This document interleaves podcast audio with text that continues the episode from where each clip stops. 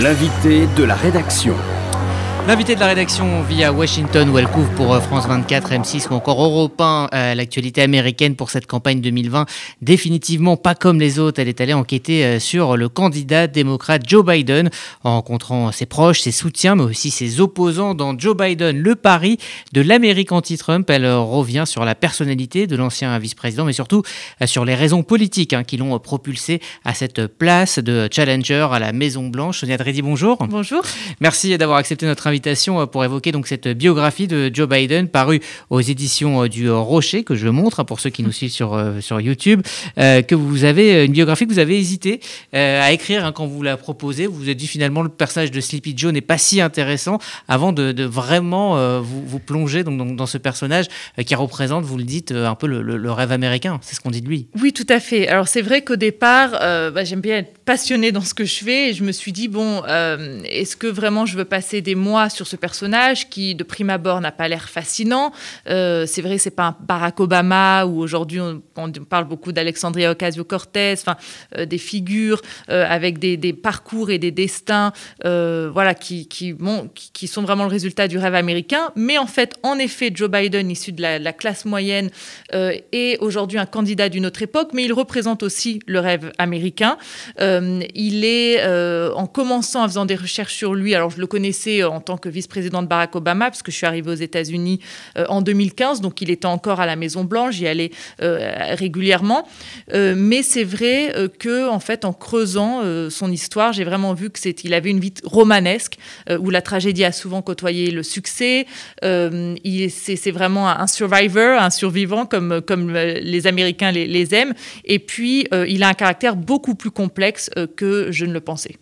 Alors effectivement, hein, euh, c'est une vie euh, euh, qui a été jalonnée par, des drames. Hein. On l'a dit dans ce studio, on en avait parlé il y a, une semaine. Il a, il a perdu sa femme et, sa fille dans un accident de voiture et puis son fils bien plus tard d'une maladie. Alors c'est un livre assez politique. Hein. vous revenez dans les détails sur cette campagne qui avait très mal démarré pour lui lors des primaires avec des deux candidats plus dynamiques, Bernie Sanders très à gauche, euh, Pete euh, Buttigieg euh, qui était plus jeune, plus centriste, mais finalement, l'idée du vote utile s'est dessinée et s'est dégagée chez les démocrates. Complètement. Je, pense vraiment qu'on peut parler en effet de vote utile. pendant les primaires, par exemple, j'ai rencontré pas mal de démocrates qui me disaient, moi j'aime beaucoup Bernie Sanders, mais je pense que s'il est élu, le pays sera peut-être aussi divisé que sous l'ère Trump, parce que s'il y a un congrès, par exemple, la majorité républicaine, républicaine, euh, Bernie Sanders aura plus de mal que Joe Biden, qui est un peu l'homme du compromis, à travailler avec ce Congrès. Euh, pareil avec Pete Buttigieg, mais qui finalement n'a pas l'expérience d'un Joe Biden. Donc Biden est un candidat par défaut, euh, mais finalement son expérience, son empathie rassure les Américains, surtout dans cette période très agitée où on a eu quatre années de politique assez folle.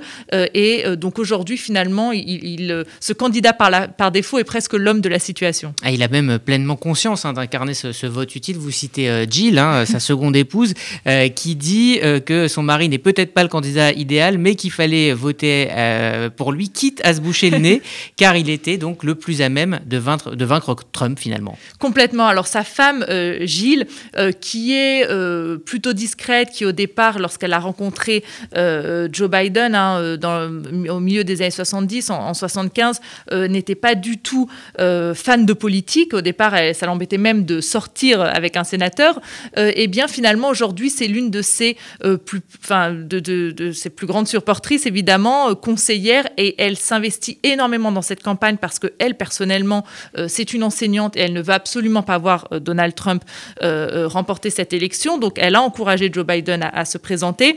Et en effet elle est aussi très réaliste, elle sait que son mari n'est pas le candidat rêvé des démocrates aujourd'hui, que il n'est pas très enthousiasmant pour beaucoup, notamment les jeunes, euh, aussi les minorités. Et donc, elle a eu cette phrase euh, très directe, voilà, où, comme vous l'avez euh, cité, elle a dit quitte à se boucher le nez, il faut, aller voter pour Joe Biden. Il y a cette conscience qu'il fallait y aller. Hein. Vous expliquez que Charlottesville, les événements de, Charlottesville ont été le déclencheur pour Joe Biden de se lancer donc dans cette troisième tentative. Hein. Rappelons qu'en 88 et 2008, il a tenté d'être le candidat démocrate sans, réussir.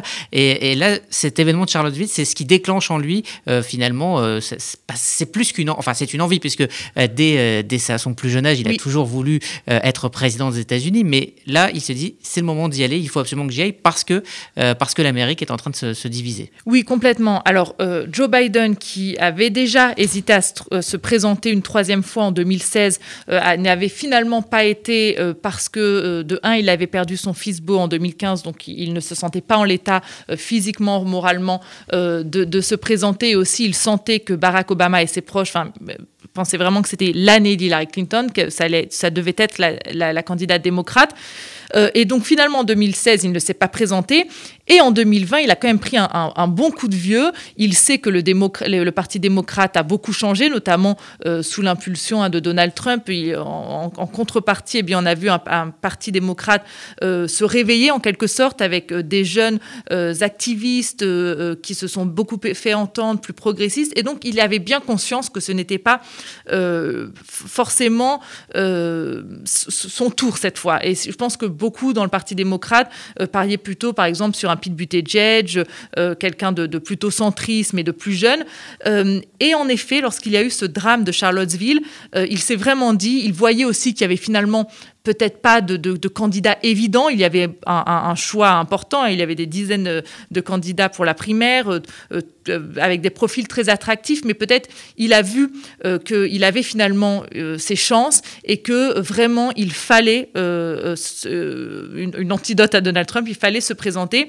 Et comme il le dit souvent, après le drame de Charlottesville, il a eu cette volonté de restaurer l'âme de la nation. Ça a vraiment choqué les démocrates que Donald Trump refuse après ce drame mais la mort d'une manifestante euh, tuée par un, par un euh, militant nationaliste, suprémaciste, blanc. Voilà, euh, il y a eu vraiment un dégoût du côté démocrate de voir le président refuser de condamner clairement les nationalistes blancs. Et c'est là que Joe Biden s'est dit il faut y aller. Et ça m'a été confirmé par un de ses proches conseillers, Tony Blinken.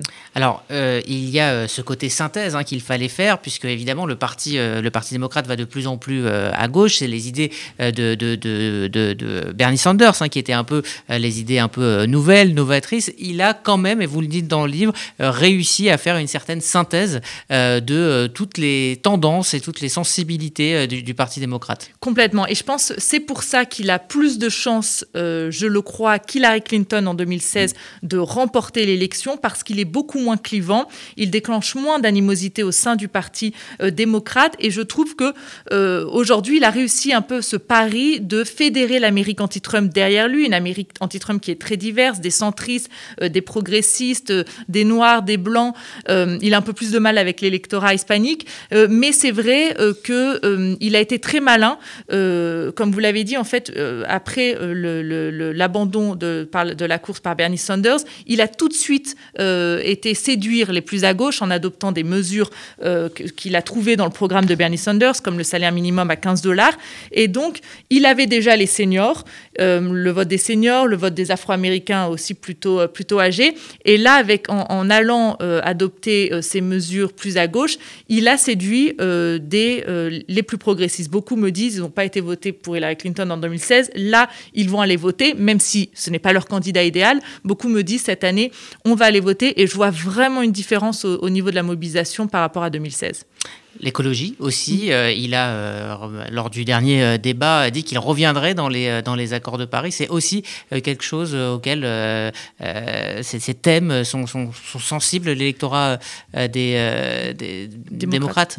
Complètement. en fait, Joe Biden, lui, déjà, à la fin des années 80, il, a, il, euh, il avait proposé euh, une loi au Sénat en faveur euh, de l'environnement. Donc c'est vraiment un thème, on n'en parle plus aujourd'hui, mais c'est un thème qui lui était cher depuis très longtemps. Par contre, il ne veut pas aller forcément aussi loin que les plus progressistes. Alors ce qui est très intéressant, c'est que justement, dans sa tentative de séduire l'aile gauche, il a fait plusieurs groupes de travail, dont un sur le changement climatique, dans lequel il a quand même invité Alexandria Ocasio-Cortez, euh, la jeune élue euh, démocrate euh, très populaire auprès des jeunes progressistes.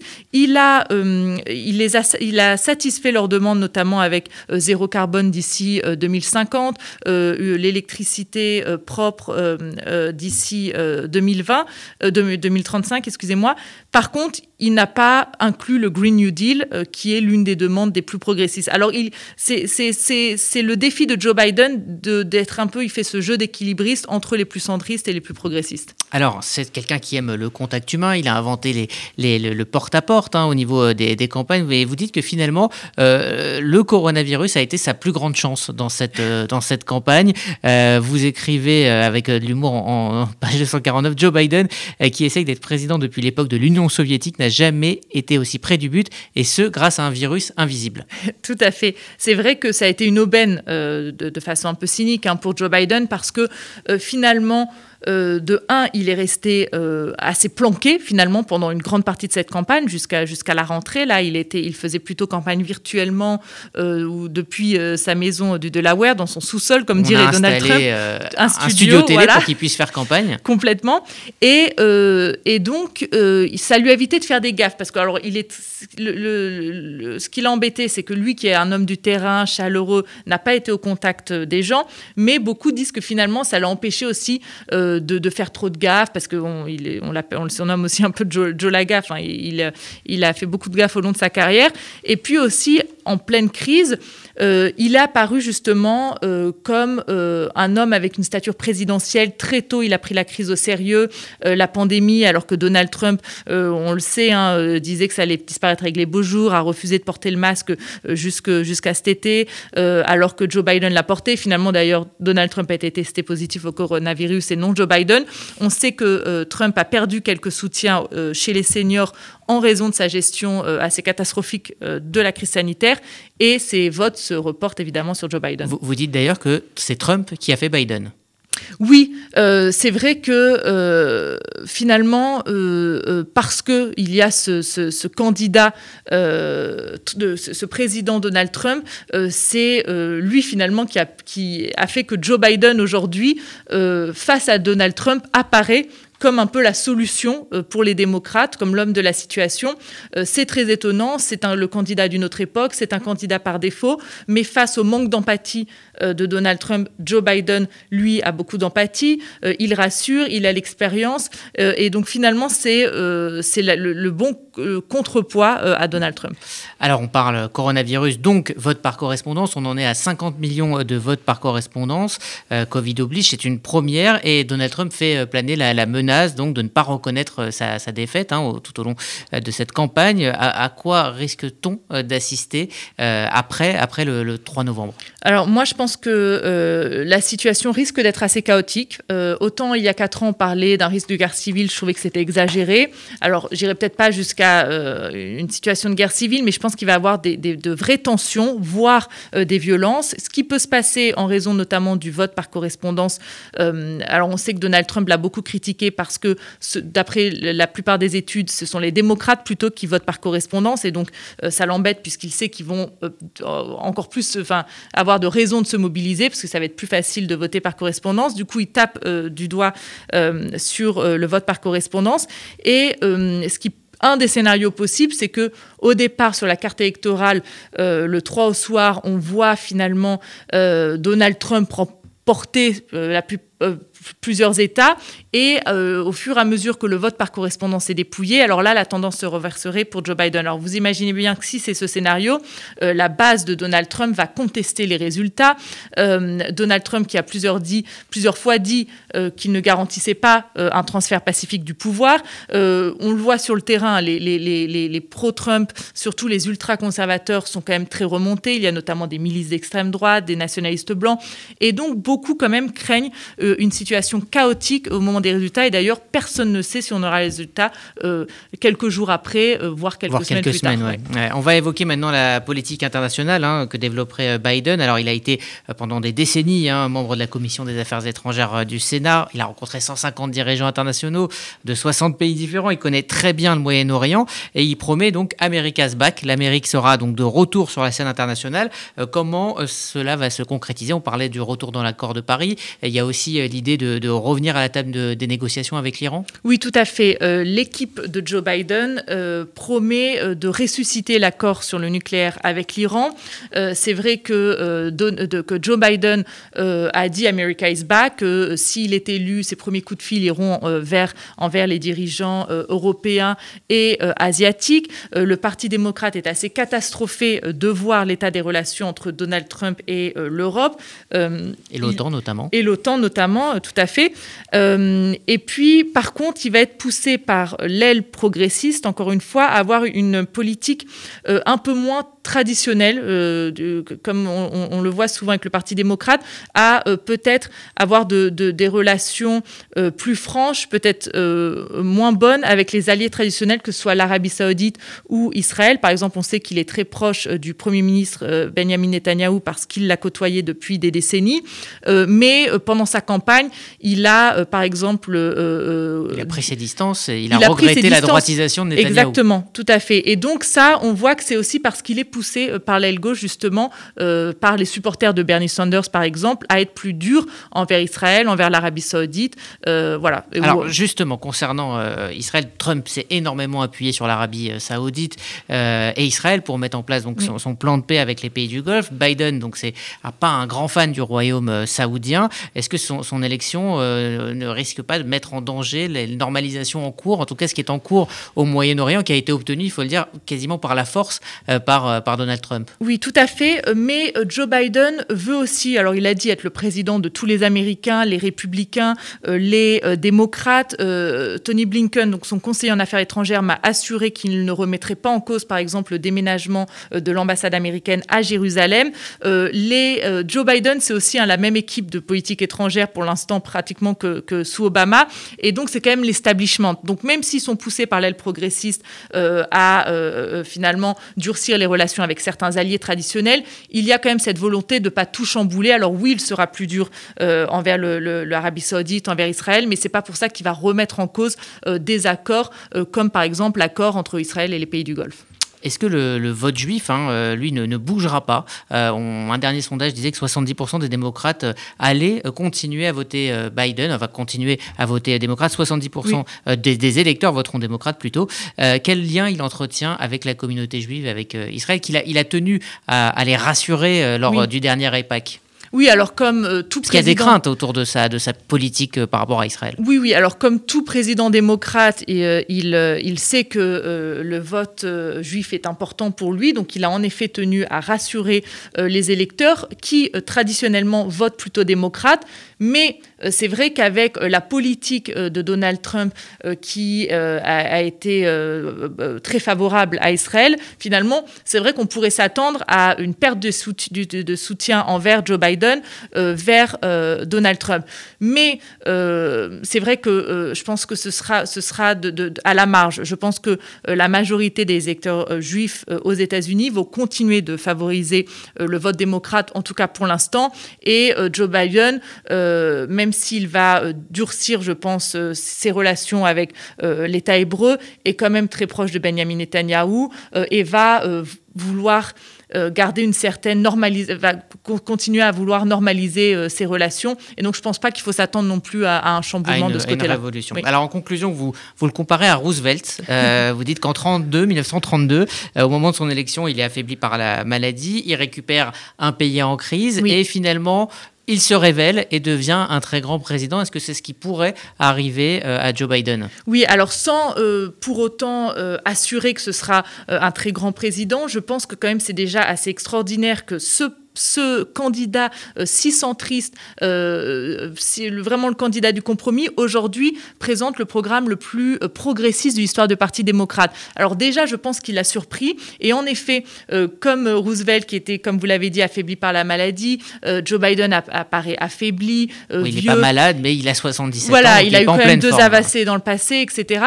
mais c'est vrai que je pense qu'en raison de la conjoncture actuelle, entre la crise sanitaire, économique, les tensions raciales, social, il peut surprendre et il peut finalement faire une, bonne présidence, surtout qu'il est aidé par cette vice-présidente, candidate à la vice-présidence Kamala Harris. Et tout comme Franklin Roosevelt, je pense que peut-être qu'il a été un peu sous-estimé et, qu'il ne sera pas forcément, il n'aura pas forcément un mandat révolutionnaire, mais en tout cas, peut-être qu'il va satisfaire les démocrates s'il est élu. Dernière question, sur quoi se jouera cette élection Sur les minorités, sur le vote, euh, la mobilisation La mobilisation est la clé de cette élection, c'est sûr.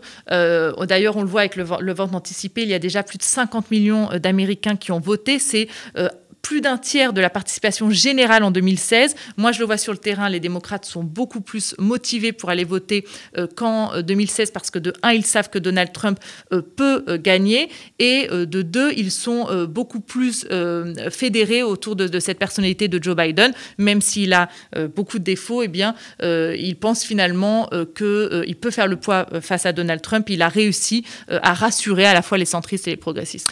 Merci Sonia Dredi. Réponse le 3 novembre dans les semaines hein, qui, qui, qui, suivront. Merci donc d'être venu nous présenter euh, Joe Biden, le pari de l'Amérique anti-Trump, paru aux éditions euh, du Rocher pour comprendre les enjeux euh, de cette élection donc du 3 novembre prochain. Retrouvez l'invité de la rédaction sur radio-rcj.info.